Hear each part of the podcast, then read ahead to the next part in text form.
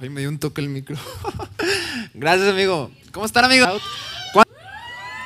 Qué bueno. Felices de regresar después de unas semanitas en Inside Out. ¿Cuántos extrañaron Inside Out? Ok, me encanta cómo el grito siempre es un sí, ¿verdad? De que, ¿cómo están? ¡Woo! Pero bien, amigos, yo igual comparto su emoción de poder estar aquí y más el día de hoy porque estamos comenzando una serie nueva. Pero sin antes adelantarme, quiero nuevamente extenderte la bienvenida. Si es primera vez que vienes o llevas un par de semanas viniendo, eh, simplemente quiero decirte que esta es tu casa, aquí Inside Out, eh, lo hacemos pensando en ti, entonces siéntete completamente bienvenido.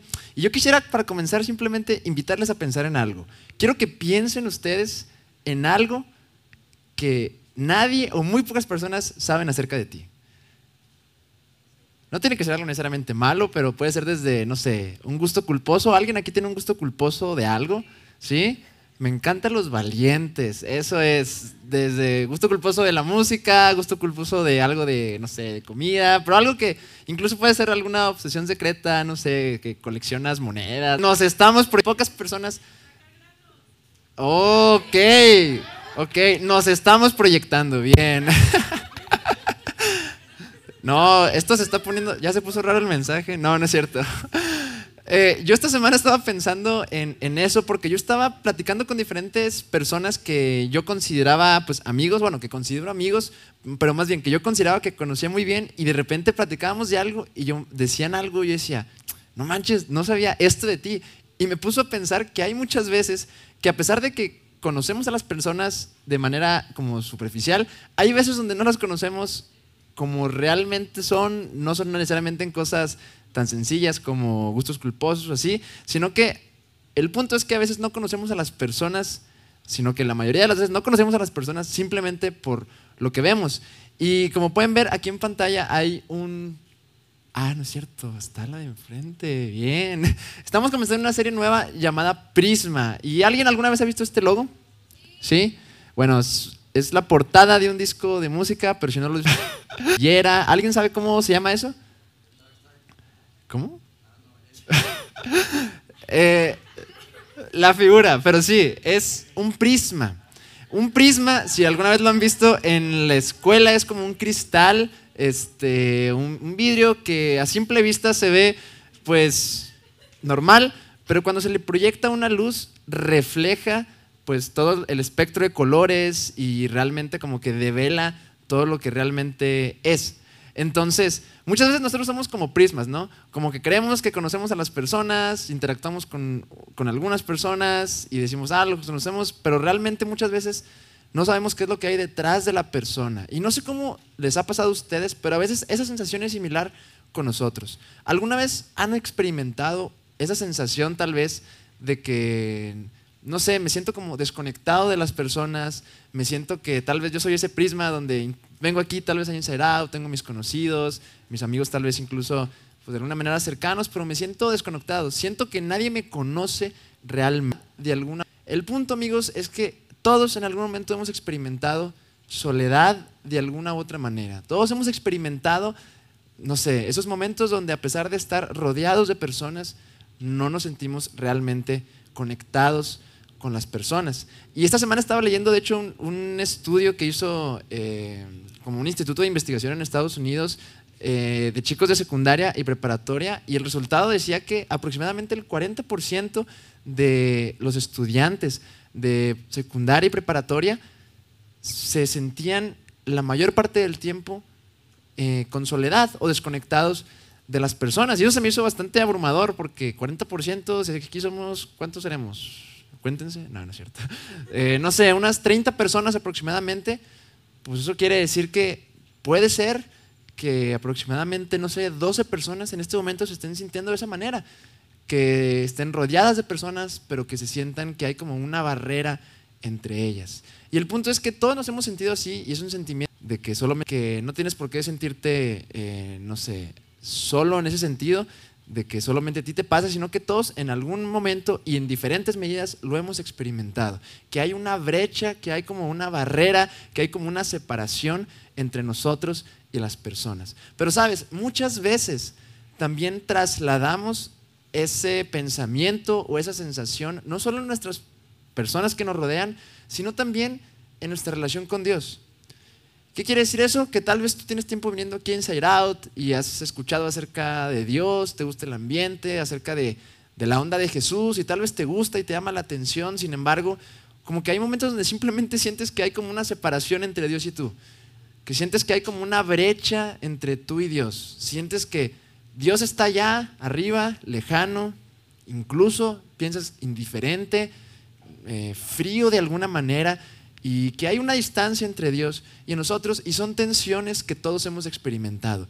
Y quiero decirte que si tú te sientes así, o alguna vez te has sentido así, que no estás solo, que todos hemos vivido dado, pero la buena noticia es que, así como no solamente todos lo hemos experimentado, es que algo que me encanta de esta serie de Prisma que estamos viendo es que estamos llamando esta serie Prisma por la temporada de Pascua. Ya estamos cerca de la temporada de Pascua y me encanta cómo Jesús también puede ser como un prisma en algún sentido. Tienes una idea acerca de Jesús, tal vez eh, de manera un poco superficial, pero hay cuestiones acerca de la persona de Jesús que responden a esas tensiones que tú y yo hemos experimentado. Jesús responde a esa tensión de esa brecha que sentimos entre que Dios está allá arriba, a lo lejos, indiferente, frío y lejano, y la realidad. Pero antes de responder a esa tensión y ver cómo Jesús responde a ese dilema de soledad que a veces experimentamos, quisiera simplemente como platicar un poquito el contexto. Como sabemos, Jesús vivió pues, en el siglo I, en una cultura súper diferente a la cultura de hoy en día. Él vivía en la cultura judía eh, y con los israelitas y eran, tenían costumbres y una cultura totalmente diferente a la de hoy en día. Y a veces podemos leer algo y como que sentirnos, a entender, conectamos con eso por la misma razón. Así que quisiera comentarte algo súper rápido que nos va a ayudar a entender cómo es que Jesús responde a ese dilema. Y el tema es que en los tiempos de Jesús existía dentro de la comunidad religiosa una edificación, edificación que era el templo. El templo no era solamente como un edificio, sino que era realmente un centro de actividad bastante importante para la cultura judía. Y eso se remonta desde tiempos muy antiguos, cuando Dios, todavía en los tiempos de Moisés, si no conoces muy bien la historia, Dios, así súper rápido, Dios dijo, vio un grupo de personas y dijo, les dijo, ustedes van a ser mi nación, y hizo una nación de un grupo de personas, y pasaron muchas cosas, incluso hay películas acerca de eso, lo sacó de la esclavitud y formó una nación, pero hay un momento donde pasó algo extraordinario. Dios decidió bajar del cielo y habitar en medio de su pueblo ah, caray, ¿y cómo está eso que Dios bajó? Dios le ordenó a su pueblo y les dio instrucciones para que construyeran algo que en su momento llamaron donde habitanáculo, que se escucha súper bañada esa palabra, pero simplemente es una carpa donde habitaba Dios. Esa carpa tenía instrucciones súper rigurosas que Dios mismo ordenó de las medidas, con materiales súper eh, particulares, este, con lo mejor de lo mejor, porque Dios quería habitar en medio de su pueblo y dentro de esa carpa estaba, había diferentes divisiones donde estaba como un patio y había una carpa donde había sacerdotes que ellos simplemente eran mediadores que iban delante de Dios en nombre del pueblo. Entonces, mientras más iban eh, como que construyendo la carpa, Dios ordenó y destinó un lugar que era como el centro de esa carpa donde él iba a habitar, que ese lugar se llamaba el lugar santísimo. El lugar santísimo era el lugar donde estaban los diez mandamientos y era el lugar donde estaba la presencia de Dios. Pero es algo súper impresionante, cómo el Dios del cielo decidió habitar en medio de su pueblo. Entonces Dios habitaba en el templo. El punto es que al Dios habitar en medio de su pueblo, en medio de esa carpa, había de Dios cortina, un velo que separaba el lugar donde estaba la presencia de Dios y las demás personas. Esa cortina no podía ser cruzada por ninguna persona más que el sacerdote una vez al año porque estaba estipulado con muchas eh, restricciones y simboliza cosas muy, muy interesantes que no son momento para comentar, pero simplemente había una división física. Ponte a pensar eso. Si tú alguna vez has pensado y experimentado como que una separación o una lejanía interna, quiero decirte que ellos la tenían física. Había literalmente una cortina que separaba el lugar de la presencia de Dios y el pueblo, que solamente podía ser pasada una vez cuando el sacerdote iba y ofrecía el pago por la culpa de las personas y su pecado era limpiado y tenían que hacer eso una y otra y otra vez, Pasa el tiempo, pasa de ser una carpa a ser un edificio, entonces ya es un templo construido era así, pero el principio era exactamente el mismo. Y eso pasa hasta los tiempos de Jesús. Entonces, en los tiempos de Jesús estaba el templo, donde estaba el lugar santísimo, donde habitaba la presencia de Dios, y había aquí es una física que separaba el lugar santísimo de las personas. Pero aquí es cuando Jesús y el tema de la Pascua vienen y nos dan una excelente noticia, que es la razón por la que celebramos este, estos tiempos y por lo que estamos viendo esta serie. Y pasa, pasa el tiempo, los judíos esperaban que su Mesías fuera un Mesías político, que fuera a liberarlos del yugo de Roma. Sin embargo, pasa lo contrario, inculpan a Jesús de cosas que él no hizo, lo agarran, lo arrestan y lo crucifican y lo matan. Y quiero que vayamos, ahora sí, fast forward hasta ese momento donde eso sucedió, donde Mateo, uno de sus seguidores, documentó lo que eso sucedió. Y eso eh, sale como, dice sí, dice, Mateo dice lo siguiente, dice, acá, dice, llegaron a un lugar llamado Gólgota, que significa lugar de la calavera. Allí le dieron a Jesús vino mezclado con hiel, pero después de probarlo se negó a beberlo. Lo crucificaron y repartieron su ropa, escrito la causa, y se sentaron a vigilarlo encima de su cabeza pusieron por escrito la causa de su condena. Este es Jesús, el rey de los judíos. Imagínate, Jesús crucificado, la esperanza de todos los judíos, que el Mesías, esa persona que nosotros vimos, que convivimos con Él por tres años, vimos los milagros que hizo, está colgado en un madero. Pero ahí no acabó. Porque aquí es cuando sale la pregunta, bueno, ¿y qué tiene que ver todo esto del templo que me explicaste y todo esto de Jesús con mi tensión y mi, mi, experiencia de sentir una separación entre Dios y yo? ¿Qué tiene que ver todo eso con sentir que Dios está lejos y que yo no tengo forma de alcanzarlo? Que la muerte de Jesús respondió a ese dilema, porque mira lo que dice a continuación. ¿Qué pasó cuando Jesús murió? Pasó lo siguiente. Dice, entonces Jesús volvió a gritar con fuerza y entregó su espíritu. En ese momento, la cortina del templo se rasgó en dos, de arriba abajo. La tierra tembló y se partieron las rocas. Cuando Jesús murió, en el momento donde Él exhaló, dio su último suspiro y murió en la cruz, ¿qué fue lo que pasó? ¿Se acuerdan la cortina que les hemos platicado? Que desde los tiempos de Moisés estaba físicamente separando la presencia eh, de Dios en su pueblo con las demás personas. En el momento en el que Jesús murió, la cortina se partió. ¿Qué significa eso que la, la cortina y el velo se rompió?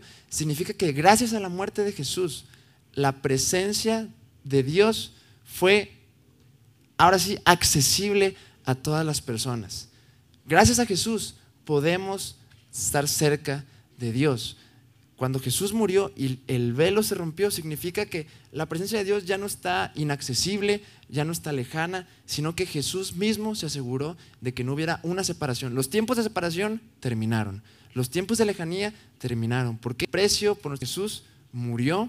¿Y qué significa que haya muerto? Significa que Él simplemente pagó el precio por nuestros errores, toda la culpa que nosotros tenemos, todas las manchas que tenemos por las veces que nos hemos equivocado, cuando creemos en Jesús, Jesús se vuelve ese intermediario entre Dios y nosotros y abre esa cortina y nos permite tener esa, ese contacto directo con la presencia de Dios. Y yo quiero decirte algo, si tú has experimentado o has sentido una sensación de lejanía con Dios, yo quiero decirte, amigo, amiga, que gracias a Jesús, no tienes por qué experimentar esa lejanía. Jesús, con su pago, Él prometió y Él asegura que tienes acceso directo a la presencia de Dios. Eso es una verdad increíble. Piensa por un segundo que tú, aquí en el lugar donde estás, tienes el poder de tener una relación cercana e íntima con el Dios del universo, con el Dios creador de todo lo que hay, con el Dios eterno. Qué pensamiento tan increíble. Eso es gracias a Jesús. Y eso es el por qué celebramos este momento de la Pascua. Porque cuando Él murió, Él rompió ese velo, Él rompió esa cortina, Él quitó esa barrera, quitó ese obstáculo que nos impedía poder llegar a Dios. Entonces, yo quiero invitarte, amigo, amiga, que en estas semanas que estemos platicando acerca de esta serie, de la Pascua, que reflexionemos un poco en lo que implicó realmente la vida y la muerte y la resurrección de Jesús y cómo es relevante para nosotros hoy en día en nuestra vida como estudiantes de preparatoria, tiene un impacto tremendo.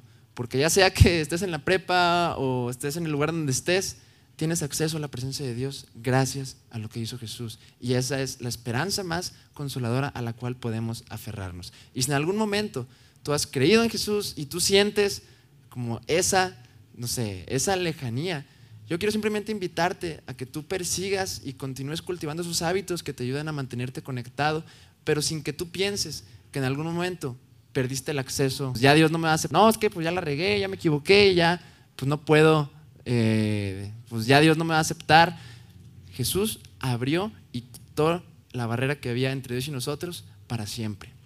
Entonces, te invito a que puedas pensar en eso y algo también padre que, que me gusta de lo que hacemos aquí en Inside Out es que no solamente podemos lidiar con eh, la soledad que experimentamos entre, entre Dios y nosotros, sino que también podemos compartirlo en grupo, podemos compartirlo en círculo y es la razón por la que tenemos grupos pequeños.